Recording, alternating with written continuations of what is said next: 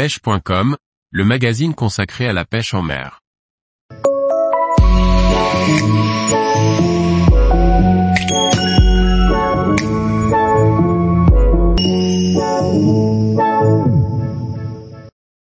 Comment bien préparer un voyage de pêche à la mouche en mer exotique? Par Jean-Baptiste Vidal. Partir en voyage de pêche demande de la préparation. Tant du point de la recherche de la destination et des informations nécessaires pour son organisation, que pour la préparation du matériel adéquat. Voyons ensemble comment préparer un tel voyage. Chaque année, de nombreux pêcheurs partent en voyage durant la période hivernale, à la fois pour se ressourcer, mais aussi pour traquer différentes espèces de poissons aussi colorées que combatives. Voyons quelles sont les meilleures destinations et comment s'y préparer. Les Caraïbes offrent de nombreuses destinations pour rechercher différentes espèces de poissons qui peuplent les flats, eaux peu profondes, les baies, mais aussi la mangrove.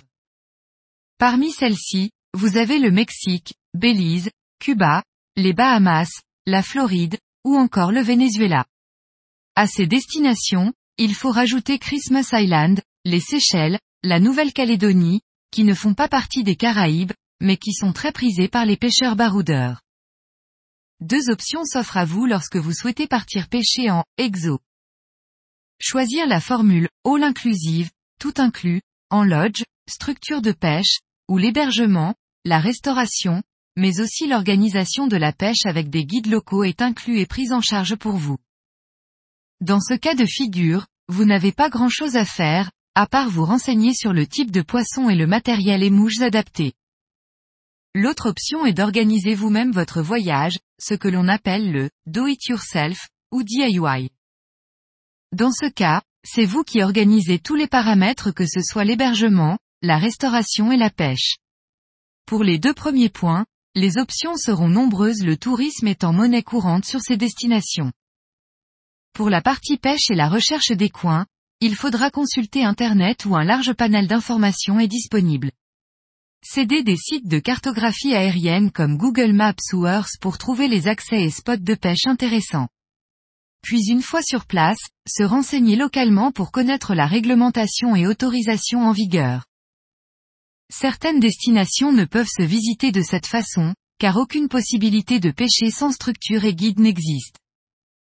D'autres sont plus appropriés notamment au Mexique, Belize, Venezuela, certains coins des Bahamas. À vous de vous renseigner. Dans tous les cas, la préparation du matériel ne devra pas se faire à la légère, car une fois sur place, il est rare de trouver ce qu'il pourrait vous manquer. Sauf dans certains lodges qui peuvent prêter ou louer le matériel et vendre les mouches du coin. Les cannes et soies à prévoir. Selon les espèces présentes, il faudra prévoir des cannes de puissance 8 à 10 en règle générale.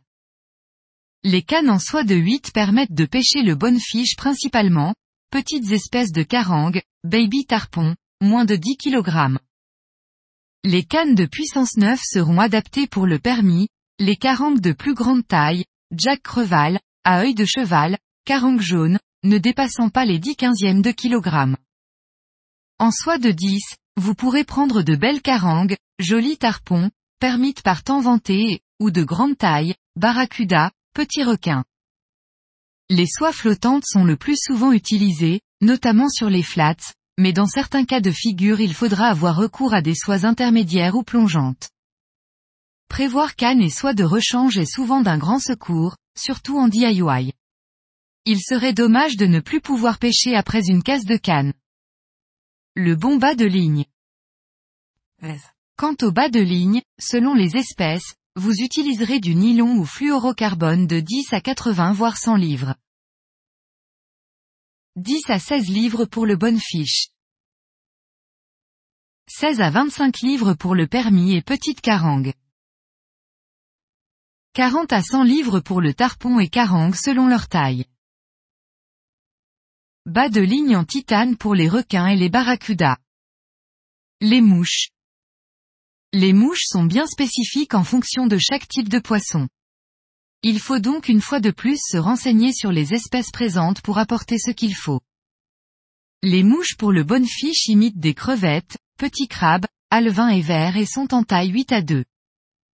Pour le permis, ce sont de plus grosses imitations de crevettes et crabes, plus lestées en taille 4 à 2 voire 1 sur 0.